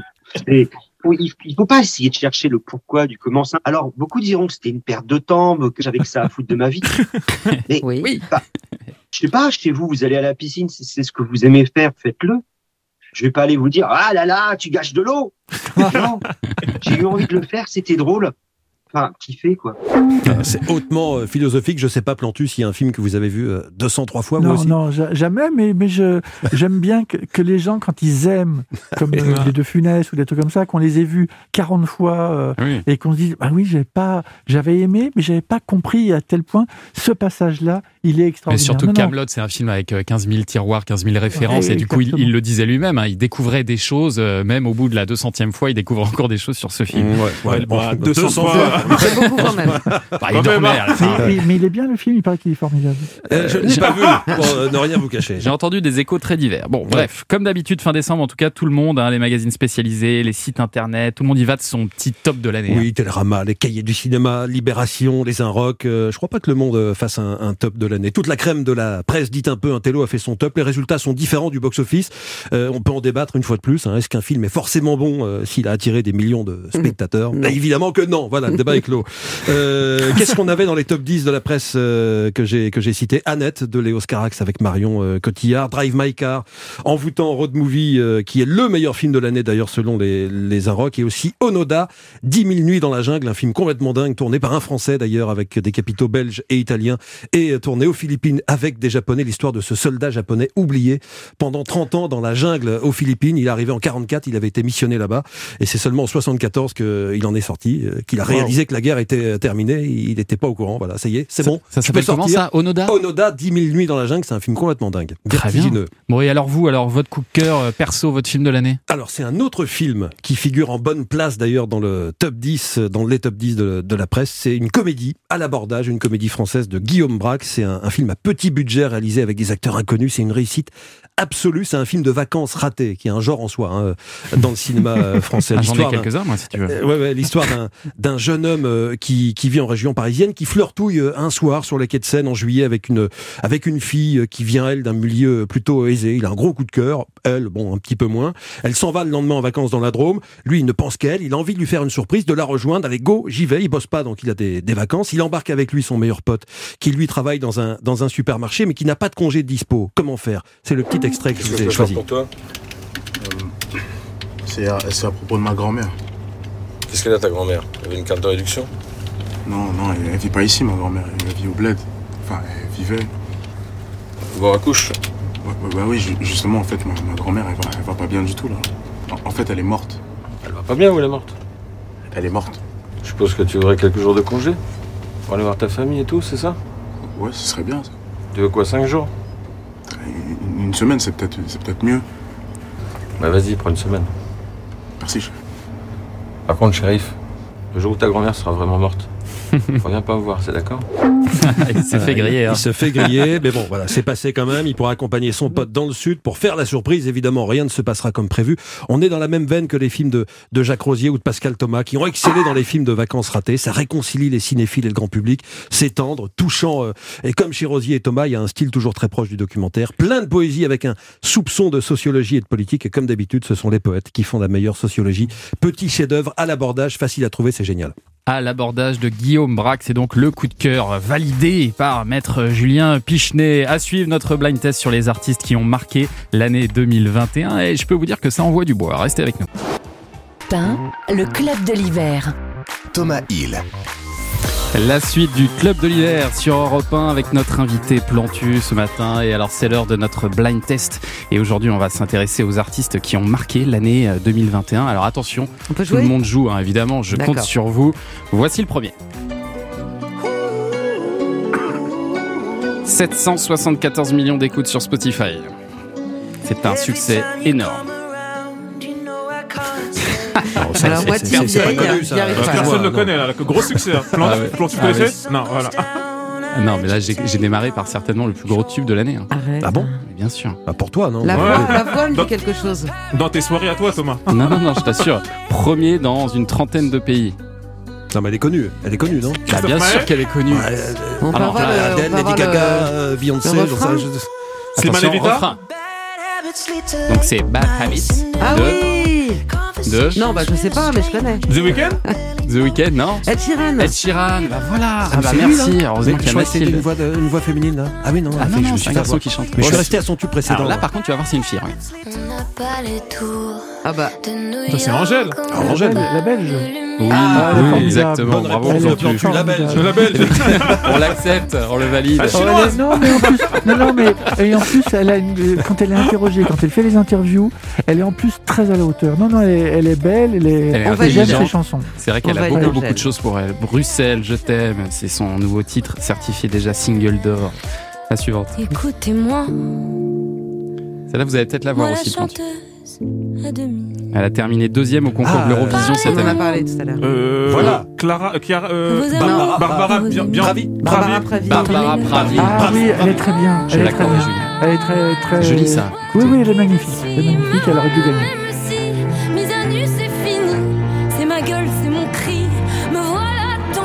Elle est très bien. Elle aussi, elle a marqué l'année. L'Eurovision avec Elle- les Italiens. euh, la polémique. Ah, oui, c'était Ah bah oui. Et le verre cassé. Le verre Ah bah justement, tiens, un peu plus rock'n'roll. Écoute ça. Ça, vous êtes obligé de reconnaître. hein, c'est un classique. C'est pas sorti en 2021, Ah bah. c'est bien plus vieux. 68. C'est les Stones. C'est les Stones, bien sûr. for the Devil. Pourquoi, David. pourquoi David. je vous passe ce titre aujourd'hui? Pourquoi ça a marqué Là est 2021? mort, des Stones, ça. Parce Oui, que c'est une Le année où on a batteur, le la batteur langue. est. Le oui. batteur, il Parti trop tôt, à 92 ans. pas loin. Charlie Watts, le batteur des Rolling Stones qui nous a quittés, c'était euh, le 24 août euh, dernier. Voilà. Ma- Belle blague de Mathilde Tintouin, c'est parce qu'on a tiré la langue toute l'année. Ah. Voilà. Ah. Pourquoi on les Merci Julien. Voilà. Donc on rigole pour te faire plaît plaisir à Mathilde. Elle est très bonne. Excusez-moi Mathilde, vous avez des auteurs ou pas Oui, il s'appelle Alexandre Romain. Allez, la suivante. Chanson préférée de mes enfants. Je place également. euh, Fatigué d'être la seule à dire je t'aime. Ah ouais, attends. Oui, alors il y a l'autotune, je Nakamura. vais pas quoi. Non. Tu dis qui Ayana Kamura Non, pas du tout. Mais victoire au Energy Music Awards dans la catégorie collaboration francophone de l'année. Ça, c'est Slimane. Toujours il est là, lui. Non, Non C'est dans la playlist c'est. Attic Ah oui, Attic, c'est ça. qui chante avec. Avec euh, Elle est dans The Voice. Jennifer. On est L'autre. ridicule là, c'est affreux. Amel Bent, les gars. Non mais là je Bien pense à ceux qui nous écoutent et qui se disent mais c'est c'est pas Mais possible d'être aussi, vieux là aussi mauvais là. Incroyable. Bon alors, C'est si, pas Florent Pagny. si vous trouvez pas la prochaine, On était meilleurs sur les années 60. si vous Ouais. trouvez pas la prochaine, vous êtes renvoyé. Ok. Et, vous avez de la chance, c'est la dernière de l'émission. Mais ça, on en a parlé en début d'émission. Écoutez. On l'a passé en début d'émission et j'ai dit le nom. Elton John. Oui, avec. Et Dieu Lipa. Et Dua Lipa. Ah, merci, vous le On revient demain, il y aura plus personne, mais on revient demain quand même. Sacrifice. euh, voilà, c'est bon, on a, on a bien répondu. Exactement On peut, ça. voilà. Ouais, ouais. reprise. On peut revenir, sacrifice euh, dedans. Sacrifice qui est de pas que- 1990. pas que, il y en a ah d'autres, si hein. si, je crois qu'il y a que Sacrifice de Elton John. Ah si Non, si, non, on non, peut en débattre. D'ailleurs, oui, tu Non, non, non, non, non, non, non. C'est un medley, tu crois vraiment? Oui, il a, c'est un, c'est un, un remix de plusieurs chansons. Et il y a plusieurs hommages. cherche bien dans tes fiches, C'est pour ça que ça s'appelle Cold Heart, c'est que ça, ça mélange plusieurs chansons. Mais non, Cold Heart, c'est le nom de la chanson. Bah oui, oui. c'est le nom de la chanson, mais ils l'ont pas appelé Sacrifice. Si c'était juste une reprise de C'est Sacrifice. Moi, la dernière. Thomas, On va se déchirer là-dessus, ce serait magnifique. la dernière. C'est pas du tout la dernière. Ah bah oui, je sais, moi Ah, je l'ai. tu l'as. Clara Luciani, Ah, Respire. non. Euh, le reste. Le reste. Je peux chanter ou pas Le reste, je te le laisse. Ouais, on me confirme en régie hein, qu'il y a bien Rocketman également euh, dans la chanson d'Elton John. hein. C'est c'est un hommage à plusieurs chansons. Je suis désolé, ça hein, va, Julien. c'est bon. T'avais raison, j'avais tort. Ok, Pardon, on va pas en pardon. parler. Pardon, troisième. pardon. Donc euh, le reste, je vous l'ai mis parce que c'est le disque d'or, un disque d'or avec son dernier album Cœur. C'était sorti en, en juin 2021. La suivante. Ah, Est-ce que vous connaissez ça? C'est Benjamin. Ouais, Benjamin Violet, ouais. Biolay. Comment est ta peine? Alors c'est pas du 2021, mais il a été sacré chanteur de l'année aux Victoires de la musique en 2021. Benjamin Biolay. Beaucoup de talent. aussi.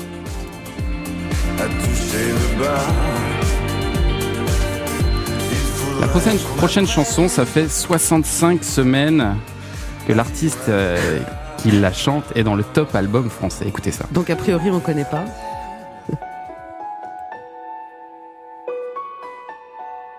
C'est vraiment l'un des plus gros succès français de l'année. Et dans le noir, derrière le Et C'est un duo. Slimane et Vita. Dans ce piano, Oh là, mais tu connais que ça. C'est affligeant. Chanter l'espoir. Loane. Ça, c'est Je Louane. reconnais Loane. Il y a C'est Louane déjà, ouais. Bravo. Louane Et avec. Attendons qu'ils chantent pour qu'on le reconnaisse. Tu comprends Là. que c'est ton truc. Ah, encore Droit malade. encore malade. Relever Ah, de chaque chute. Non, je découvre qu'ils ont fait un duo ensemble. donc, euh, voilà, C'est déjà, donc euh, pour avoir la On réponse, est ça va être compliqué. est nuls, Ah ouais, Faut allumer la radio un peu, les amis, quand même. Ensemble. Ah, alors ça, ça, vous allez la reconnaître.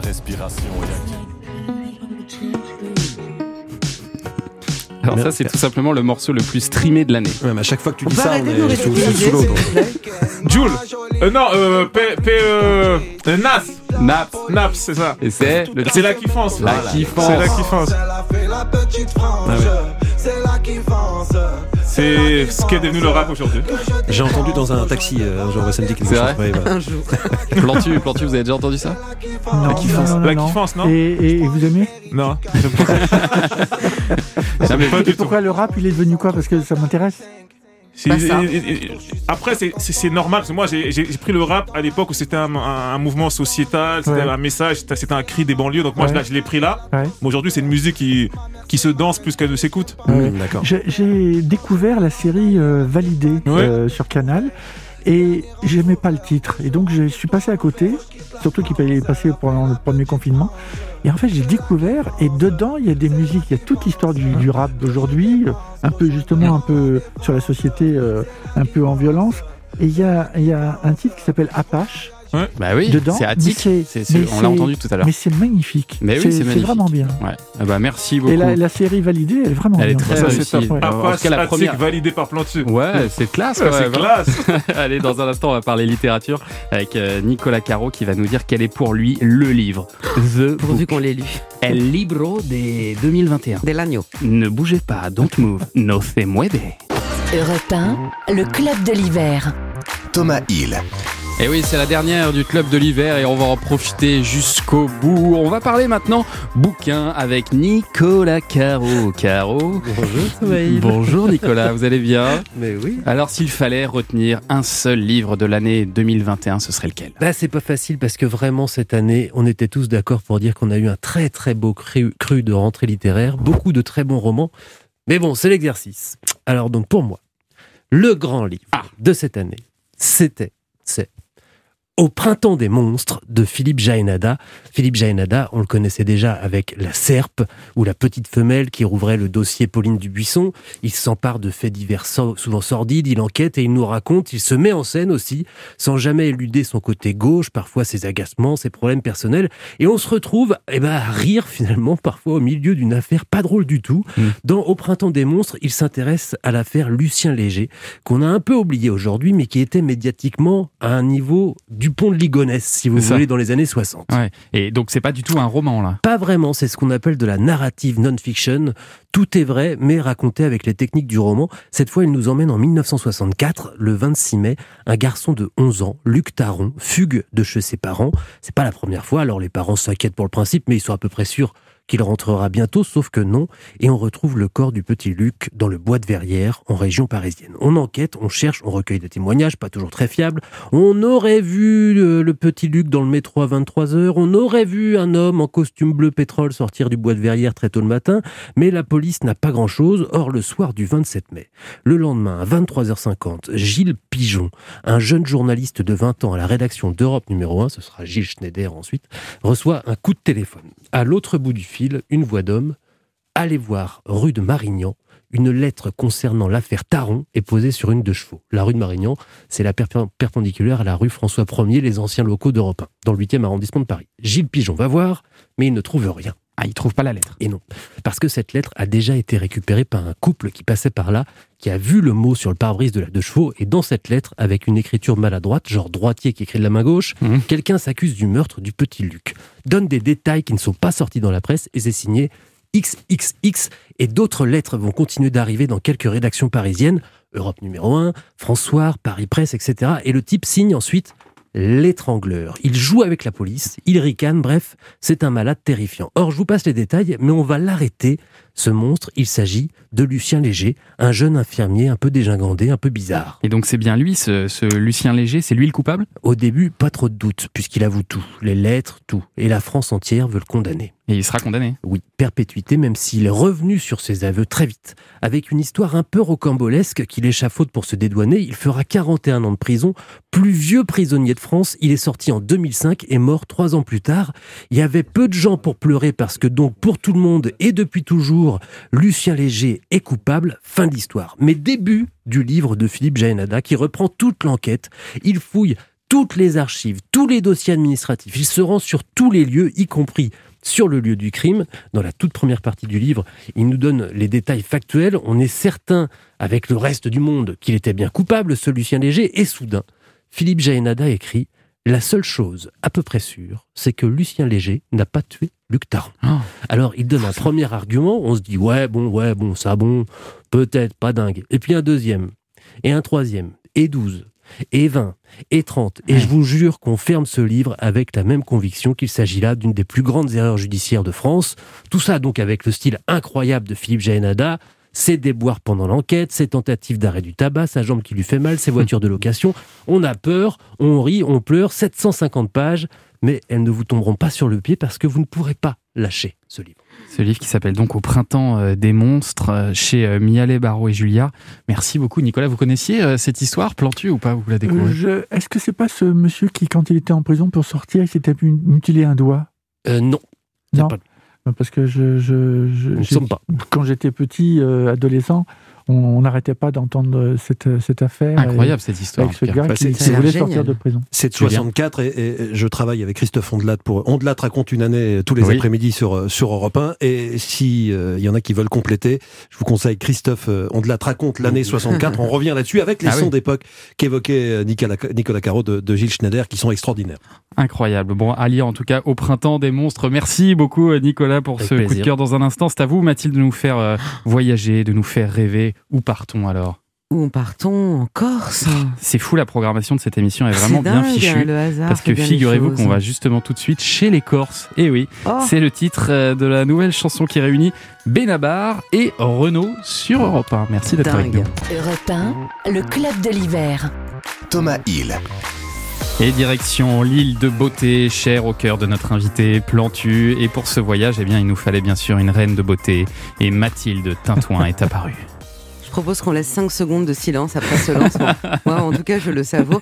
Oh, il est gentil. D'accord, allez, on prend le bateau, on traverse la Méditerranée, direction euh, l'île de Beauté, évidemment, et le nord de l'île, on va évidemment à Bastia, puisque c'est votre région de cœur plantu. Alors, ne vous moquez pas, hein, je vais proposer un peu à la française, hein, même si euh, je sais très bien qu'il y a une différence entre ce qu'on entend et ce qu'on écrit. Euh, mais si je demande du figatellu en Corse, euh, je vais me faire lyncher, mais c'est pas grave, parce que pourtant j'adore ça. Faut dire quoi? Faut dire figatel Alors, on dit Oh, faut jamais prononce dire pas les, la fin. Faut Voilà. pas les i à la fin. Voilà, Moi, mon ça. directeur au journal Le Monde, euh, il s'appelait Jean-Marie Colombani. Avec Il faut dire Colombani. Voilà, Il faut, c'est ça. faut pas Voilà. terminer le i.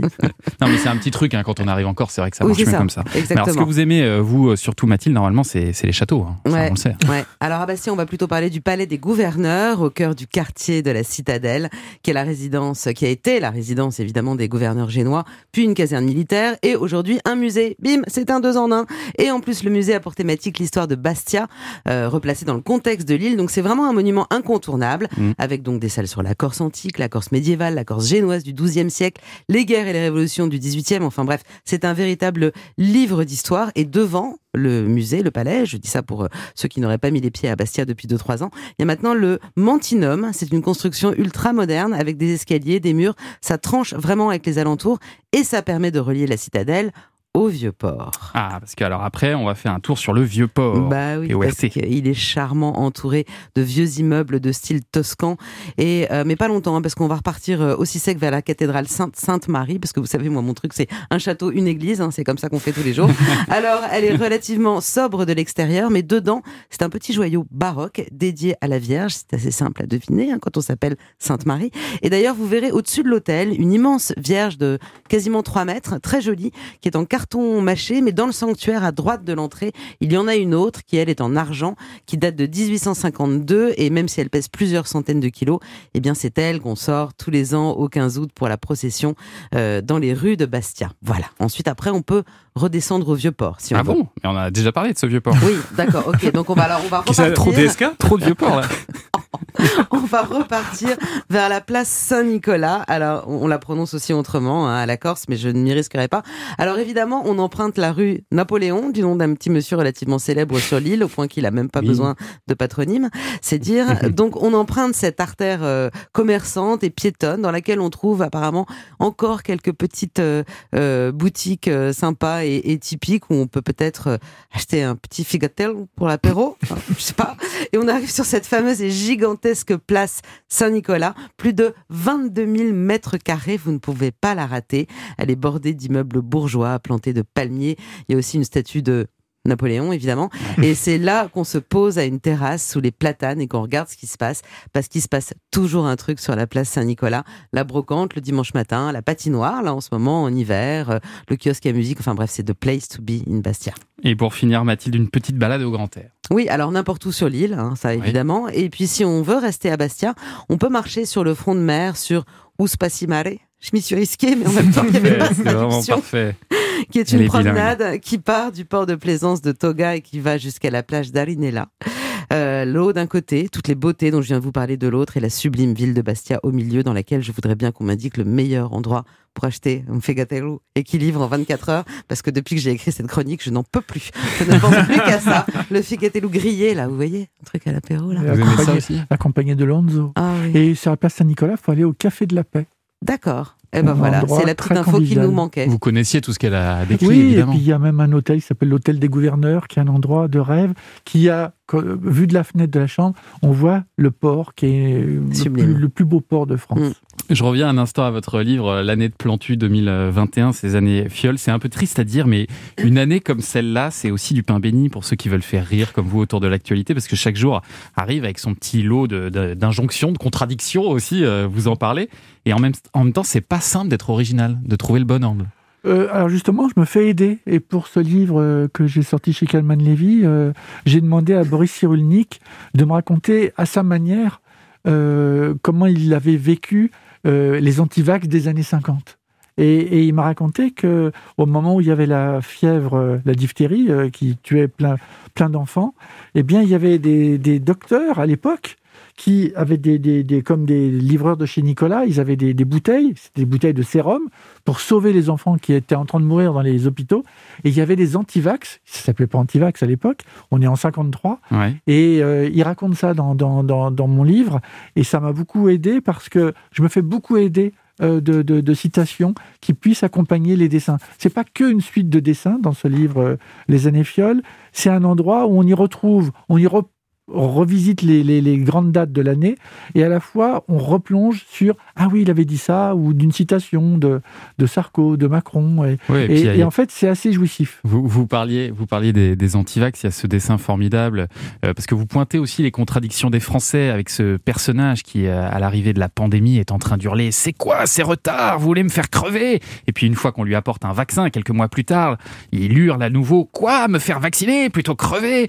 Euh, vous, dites qu'un dessin, en fait, ça sert à lancer un débat, quoi, ça Oui, et d'ailleurs, quand je l'ai mis, euh, alors euh, quand il a été publié dans Le Monde, euh, il n'y a pas eu de, de- de problème, mais quand je le mets sur les réseaux sociaux, c'est là où je me rends compte que Ah là, oui.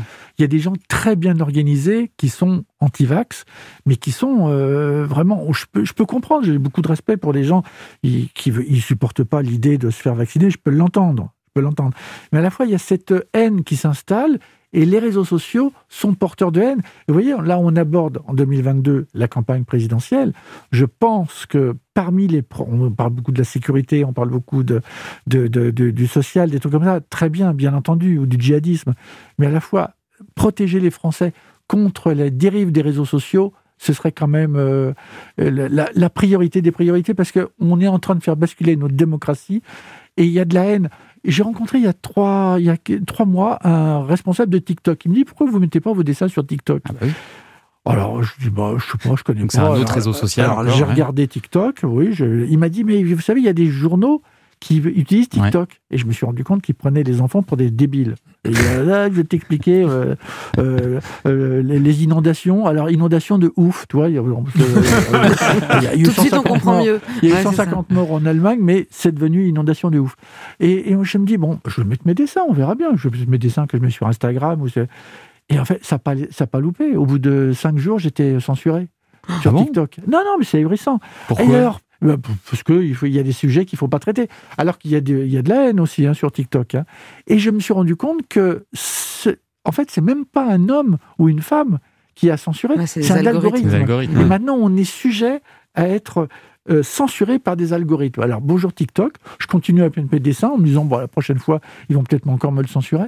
C'est c'est chinois, un TikTok, hein, je crois. Donc ils ont C'est surtout une censure. certaine, ouais. une certaine C'est- culture de la surtout censure. de la censure. Bon, parfait, merci beaucoup. On se retrouve dans deux minutes pour le coup de cœur de Philippe Mandel. Europe 1, le club de l'hiver. Thomas Hill. De retour pour les toutes dernières minutes de ce club de l'hiver et comme chaque jour une personnalité d'Europe 1 nous livre son coup de cœur de l'année. Aujourd'hui c'est Philippe Vandel qui a une bonne idée pour vous. Salut Thomas, alors à mettre sous le sapin, à offrir aux petits, aux grands, aux moyens, un livre formidable sorti cette année.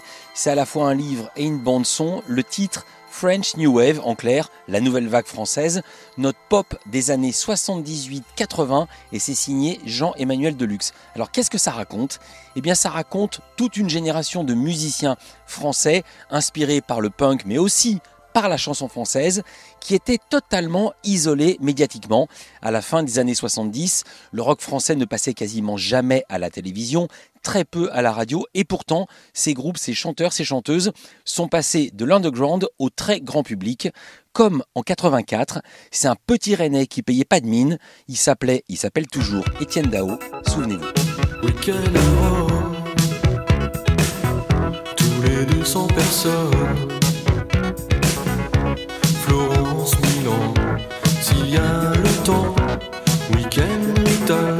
Il y avait aussi les Rita Mitsuko, le groupe le plus emblématique de ces années-là, le seul à l'époque que les Anglais nous enviaient. Les Rita Mitsuko, je vais pas dire souvenez-vous, parce que ça passe encore et toujours en radio.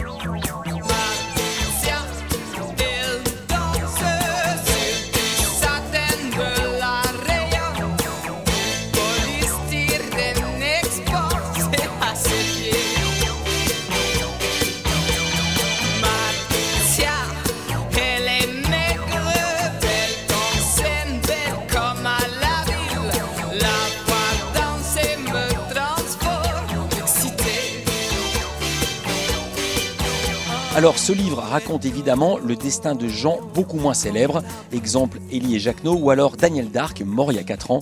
Certains ne savent peut-être pas que Daniel Dark avait commencé dans un petit groupe parisien branché, Taxi Girl, avec ce titre emblématique, Cherchez le garçon.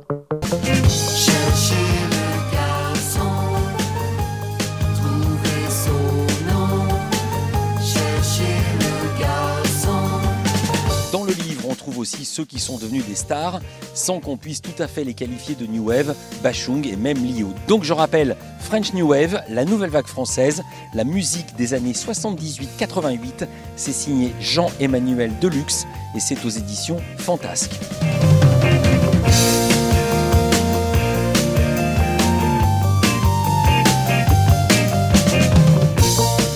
Merci beaucoup Philippe Vandel qui me remplacera hein, pendant mes longues vacances. hein. vous, le, vous le retrouverez dès lundi frais comme un gardon de 9h à 11h dans Culture Média. meilleur joker pour ah ouais, non, il est bien, il assure, franchement, il assure. Euh, Plantu, je vous vois là, vous êtes entouré de, de dessins, de votre tablette, parce que vous êtes assez euh, technologique hein, maintenant. Vous êtes euh, sur tous les réseaux sociaux, on en parlait euh, tout à l'heure. Est-ce que vous dessinez sur votre tablette Alors, directement Ça maintenant? m'arrive. euh. J'ai un petit stylet où je dessine avec mon doigt. Et là, l'autre jour, j'étais dans le train pendant deux heures. Je fais des dessins comme ça. euh, et puis, j'adore. Le... Il y a, une... Il y a une... une appli sur euh, l'iPad qui s'appelle Procreate. Et, et si- ça permet de faire même des dessins animés. Et puis, des fois, la nuit, là, vous me demandiez comment je fais. Je m'envoie des dessins à moi, des brouillons, qui sont nuls. et que je découvre le lendemain matin. Je Ah dis, oui, ils sont ouais, vraiment bah, nuls, hein. Là, il y a Ah rien à oui, faire. oui, c'est Vous nul. pouvez regarder sur europe1.fr, c'est vraiment dégueu. Même Magnès de deux ans a fait mieux. C'est quoi ça bah, je le fais avec mon ça. doigt sur Ah, l'iPad. Mais c'est très rassurant en même Mais c'est à 3 heures du matin, je me dis tiens, mais j'ai ça, tiens, je vais peut-être faire ça. Et puis je et puis le lendemain, je dis bah non, je suis fou, je vais pas le faire. C'est pour pas perdre l'idée, simplement. Quoi. Ouais, voilà. ouais. Et puis, des fois, il y a une bonne idée qui reste. Julien? Oui, je, je voulais savoir, je parle au nom de, de l'équipe. On, on a un âge assez avancé déjà quand même, enfin on n'a Oh, plus 15 dis ans. donc. Non, mais on sait pas dessiner. Mais pas du tout, on en Vous parlait. croyez, euh, vous croyez ne Mais- pas savoir dessiner? Je ne ouais, connais personne qui passe Non, 5 minutes avec Ah, moi. je vous assure, on va vous faire un- des dessins. vous assure- vous seriez horrifié Non. si vous voyez ce qu'on fait. Au bout de 5 minutes, je sais vous faire dessiner. Je vais pas vous rendre, je vais pas vous faire devenir Bon, Michel-Ange. on y va alors. Je- attendez, j'ai fait à la BNF, à la Bibliothèque nationale, j'ai fait venir 500 personnes. Chacun, on leur a fourni des feutres, des papiers, des crayons. des- Au bout d'une heure, tous savaient dessiner une petite souris, euh, ils savaient dessiner euh, euh, tel ou tel per- personnage qu'ils avaient envie de représenter. Non, je, je- Et vous faites parfois des, des cours comme ça euh, Oui. On a un atelier Ah, après. c'est Génial. Ah, on j'ai va même fait atelier. dessiner François Hollande.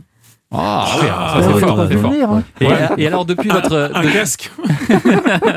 depuis votre départ du monde euh, l'an dernier, il y a des dessinateurs de votre association, donc de dessinateurs, vous en parliez, Cartooning for Peace, qui sont parfois en une du quotidien, mais c'est plus euh, systématique.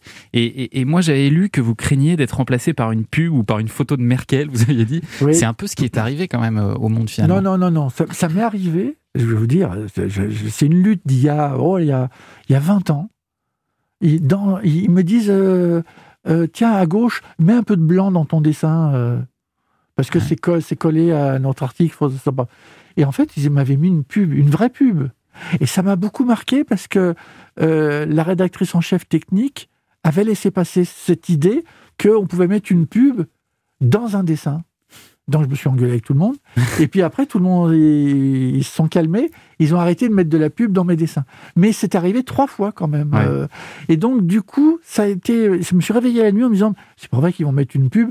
Et là maintenant, non, non, ils mettent mais des, des dessinatrices, des dessinateurs égyptiens, euh, russes, euh, vénézuéliennes.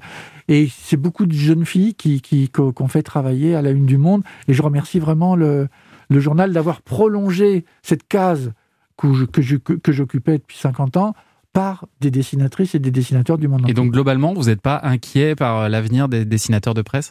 Alors c'est pas une époque facile aujourd'hui, mais c'est pas une époque facile. C'est pas c'est pas du tout corporatiste. Et d'ailleurs, je me suis rendu compte que quand j'ai créé avec Kofi Annan Cartooning for Peace, c'était au début pour défendre des dessinateurs qui étaient menacés. Je pensais aux Danois, je pensais à Charlie Hebdo. Bon. Et puis après, je me suis rendu compte que non, c'est nos sociétés. Quand on a envie de dire quelque chose, quand on a envie de défendre une idée, une idée simple, ou dire qu'on aime un film comme Bac Nord, euh, ben, maintenant les gens se disent non, non, je ne vais pas le dire. Ça, je ne vais pas le dire. Avant, j'aurais pu le dire, mais là, je ne le dirai pas. Et là, nous, on se rend compte que nous, dessinatrices, dessinateurs, on arrive à donner des outils pour que non, non, tu veux le dire, dis-le. Dis-le. Et quand je vais dans les, je vais beaucoup dans les classes. Là, j'étais euh, à Saint-Flour il y a pas longtemps euh, en Auvergne, dans une dans un petit lycée de Haute-Auvergne, et c'était génial parce que tout est possible. Il faut juste être à l'écoute de ce qui se passe autour de soi et on peut quand même dessiner tout ce qui nous passe par la tête. Il faut juste inventer un paquet cadeau pour éviter que ce soit un dessin inutilement humiliant. Et donc vous allez continuer comme ça à dessiner euh, l'année sais pas faire autre 2022. chose. hein Nous, on continuera en tout cas à suivre euh, votre expos. regard. Et de faire des expos dans les hôpitaux surtout. Merci, merci beaucoup Plantu d'avoir passé ces deux heures avec nous. On était très heureux de conclure l'année à vos côtés. Le club de l'hiver referme donc ses portes. Merci Mmh. à tous ceux qui ont participé à la préparation de cette émission. Jean-Philippe Longo à la rédaction en chef, Agnès Vaudin à la programmation, Cyril Pascal à la réalisation, Alexandre Omar à la documentation ainsi que tous les chroniqueurs qui se sont euh, succédés dans ce studio. Merci aussi à Nadia Milosevic, Stéphane Boss pour leur confiance et merci à vous de nous avoir suivis. Et bravo Thomas. Merci Bravo. beaucoup. Tout de suite, c'est le meilleur de bienfaits pour vous. À bientôt sur Europe 1. Europe 1.